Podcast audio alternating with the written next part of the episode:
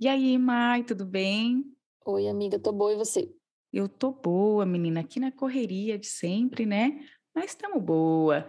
Eu estava aqui pensando em conversar com você mesmo, porque eu tenho acompanhado bastante aí os debates, as publicações sobre eleições, e tem um tema que me pegou e pega você também. Primeira infância. É, eu acho legal que esse é um assunto que te pega, porque é um assunto que me pega, porque eu estudo isso, é um assunto que eu cubro aqui no Nós, é, e porque eu sou mãe, é, mas que legal que, que te atrai esse assunto, porque é importante que a gente converse sobre a primeira infância, sobre parentalidade, inclusive quem não tem filhos, né? Opa, com certeza, né? Eu não sou mãe, mas eu já fui criança. Em algum momento também precisei de todos esses cuidados de toda a sociedade, né? Da escola, família, de todo mundo. Então, por isso que é tão importante que você aí, seja mãe ou não, também se atenha a esse debate sobre a primeira infância nas eleições. Bora lá? Bora, que o assunto de hoje é o direito à creche no Brasil. Eu sou Jéssica Moreira. Eu sou Mayara Penina. E você acabou de chegar ao Conversa de Portão, um podcast do Nós Mulheres da Periferia em parceria com Universa, uma plataforma do UOL. Aqui, a conversa entre mulheres vira notícia.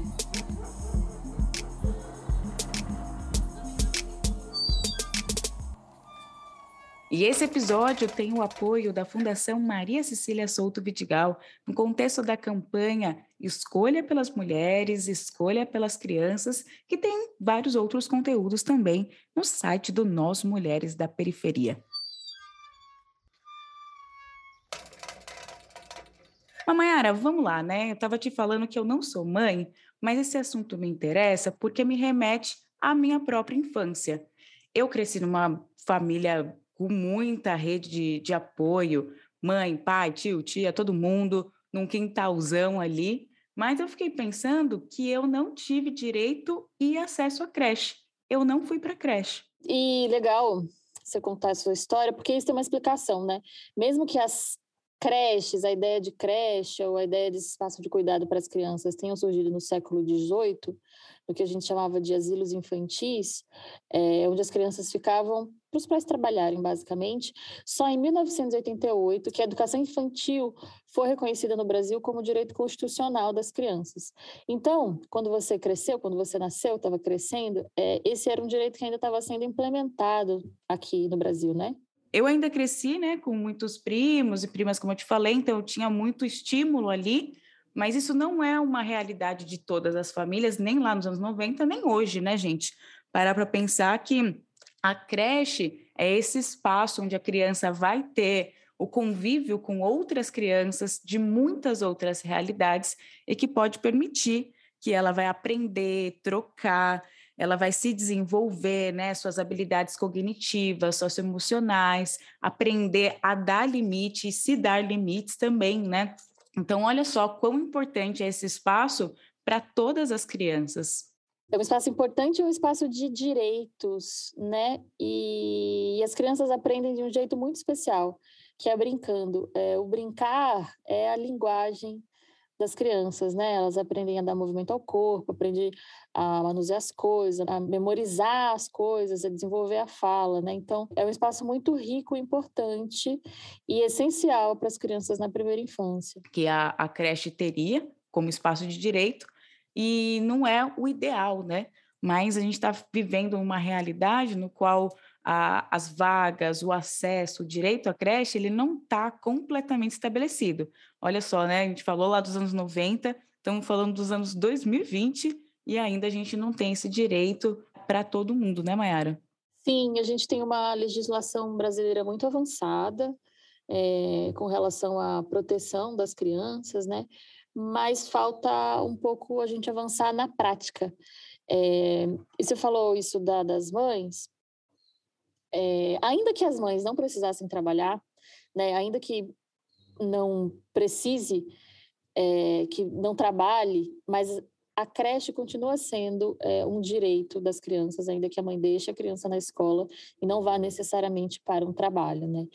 E a creche está muito relacionada é, aos direitos das mulheres, assim, porque são as mulheres que cuidam da criança, das crianças, né? São as mulheres as principais cuidadoras dessas crianças. E o direito à educação infantil está diretamente relacionado ao direito das mulheres, porque são as mulheres quem cuidam das crianças, né? E no Brasil, a maioria delas é, são mães solo que precisam garantir a sobrevivência das crianças em casa.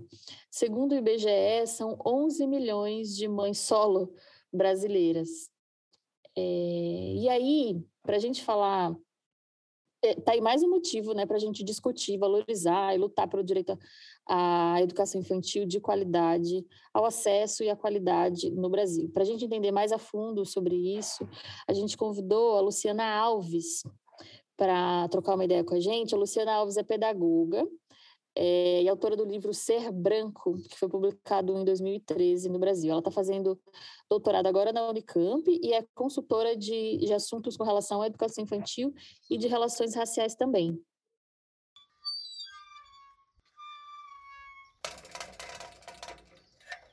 Oi, oi, Luciana, seja muito bem-vinda. Pode ficar à vontade, abre aí o nosso portão. Bem-vinda, querida, fique à vontade, obrigada por ter topado para todo mundo que está no nosso portão agora, explica para a gente por que, que as creches são tão importantes para as crianças, né? E que grupo especificamente tem direito a, a esse serviço?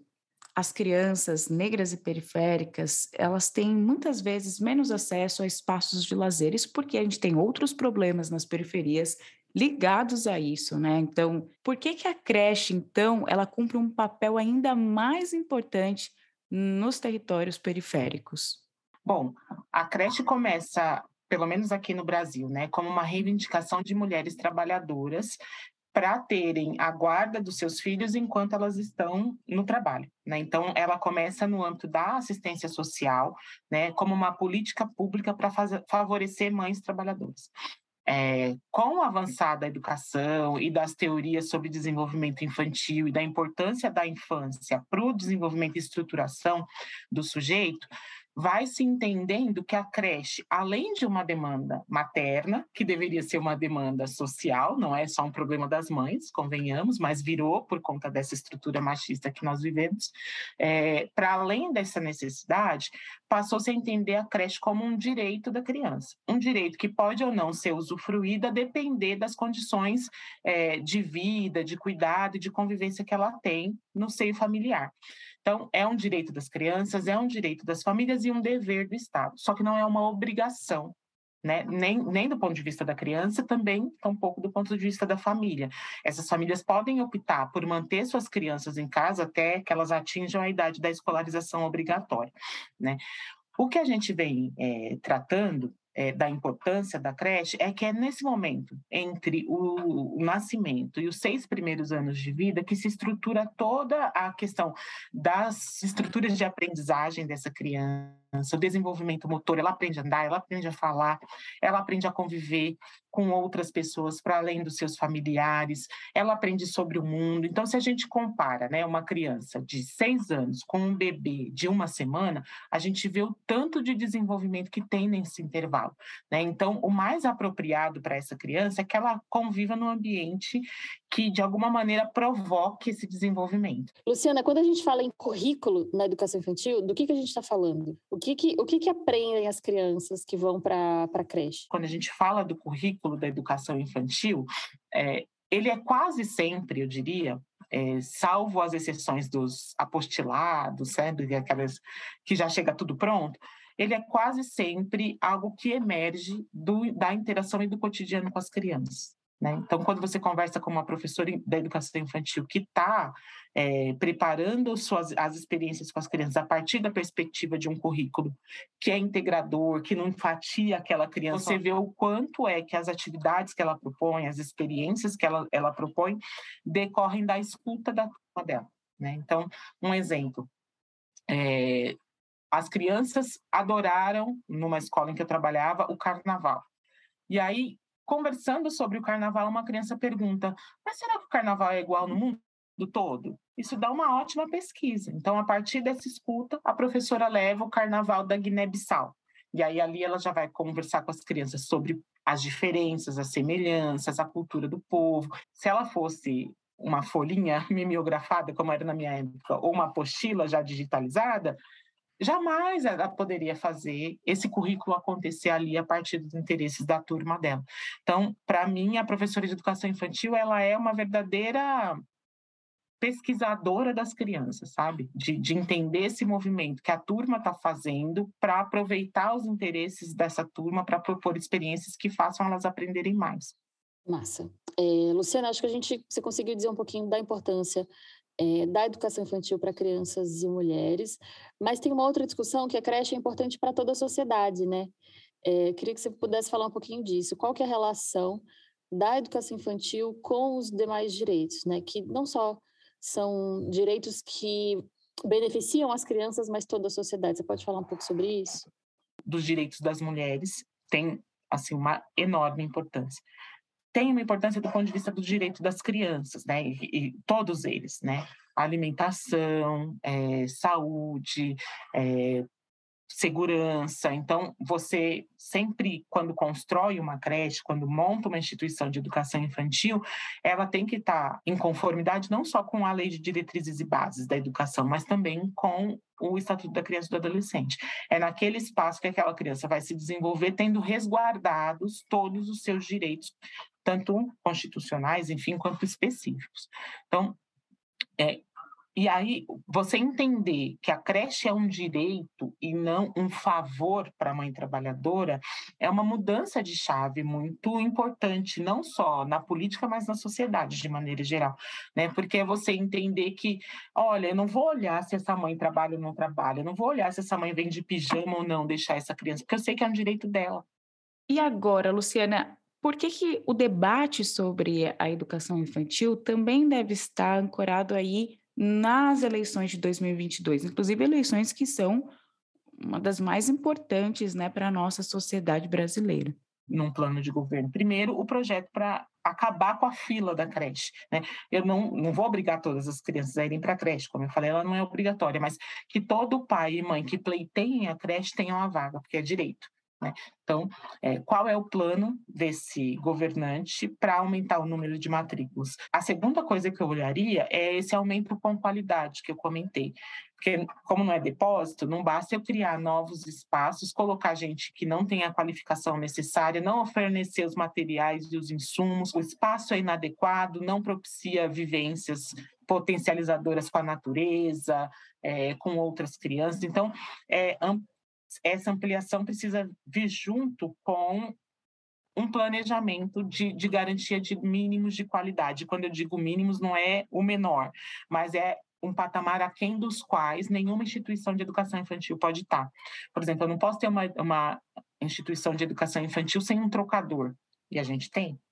Eu não posso ter uma instituição de educação infantil sem um parque, né, com árvore, com natureza, e a gente tem. Né? Eu não posso ter crianças confinadas o dia inteiro em, em cercadinhos, sem se movimentar, sem explorar o ambiente, e a gente tem.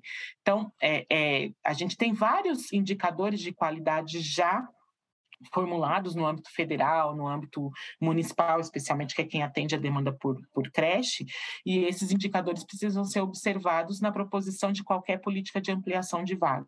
Então, é, não deixar a infância para trás, né? Como diz uma instituição que eu gosto bastante, que é, é, a Fundação Maria Carolina, primeira infância primeiro, porque é a base de tudo. Então, é olhar como é que essa primeira infância está ali colocada no plano de governo, seja dos deputados, seja do executivo. E agora, para a gente ir finalizando, estamos chegando ao fim e todo mundo ficar ligado é, por que, que também é importante lutar por esse direito? Numa situação triste e hipotética, Luciana, se a gente ficasse sem creche para as crianças, o que pode acontecer em nossa sociedade? É, eu acho que vão ser devastadoras, assim, do ponto de vista da criança, devastadora, porque ela perde a instituição qualificada, além da família, para cuidar dela, para cuidar e educar né, essa criança. Perdendo isso, você tem vem em cascata, né? Você tem de imediato as mulheres saindo do mercado de trabalho, a condição de vida das famílias se precarizando sobremaneira, ou essa criança sendo deixada aos cuidados de outras crianças, são os irmãos mais velhos, né? É, deixar trancado em casa, acho que ninguém mais deixa, né? Mas é, mesmo assim, é duro você pensar, por exemplo, num menino de 10 tomando conta de um bebê de um ano, né? Do ponto de vista é, e aí você já desestruturou é, de alguma maneira aquela fase de aprendizagem. Há estudos que mostram que uma criança que frequentou a creche se sai muito melhor em, em atividades avaliativas em larga escala, Prova Brasil, Saeb, do que aquela que não frequentou. Então, imagina uma geração inteira sem a creche o desafio que essa geração traz para o ensino fundamental. Sem falar da primeira parte, que é muito mais danosa, que é o direito de existir com segurança. Né? A segunda parte tem um dano aí que é social. Né? Você vai ter é, que investir muito mais numa recuperação, digamos assim, é, em fazer aquilo que você devia ter feito antes, e tem aspectos que são irreversíveis, habilidades que você só consolida na primeira infância e depois de consolidadas, você não, não faz mais, seu cérebro já está ocupado de outras coisas. Então, é, para mim, seria um desastre, né, do ponto de vista, inclusive, evolutivo, que a gente não desse é, atenção à primeira infância em contextos institucionais, especialmente à primeira infância, que não tem o privilégio de ter a mãe em casa e todos os serviços sociais e direitos, como a gente falou anteriormente. Né? Eu não me imagino numa sociedade sem creches. E agora, para todo mundo que está ouvindo também, Luciana, que pergunta para a gente como que na prática a gente também pode colaborar né, com o debate, com a luta pelas creches. É, como que você acha que quem está ouvindo a gente pode fazer isso? A sociedade, quanto mais organizada ela tiver, e as periferias dão aula de organização muitas vezes, né? Você vê as instituições é, de bairro, muitas vezes elas, elas sabem exatamente que deputado procurar, que vereador buscar para ter garantia de alguns direitos. Acho que se essa lógica tiver posta em cada um dos territórios, a partir da perspectiva do direito da criança, acho que a gente já tem aí um mecanismo de pressão para os candidatos. Isso do ponto de vista dos territórios vulneráveis. Agora, a gente tem também toda uma sociedade que se beneficia da qualidade da educação quando ela é ampliada e garantida. Tendo ou não vivido questões em relação à creche, tendo ou não filhos, saber que a criança é, é um dever de, de, uma sociedade inteira zelar por ela. Não é só da mãe, não é só do, do poder público, é do vizinho, da vizinha, é de todo mundo, né? Porque, é, é, como eu disse, a criança é a continuidade da gente. Se a gente não investir nela, a gente está, de alguma maneira, apostando no nosso fim enquanto espécie. Então, é, é, a sociedade se juntar em torno desse princípio de que a primeira infância é a fase mais importante da vida, do ponto de vista dessa construção do sujeito.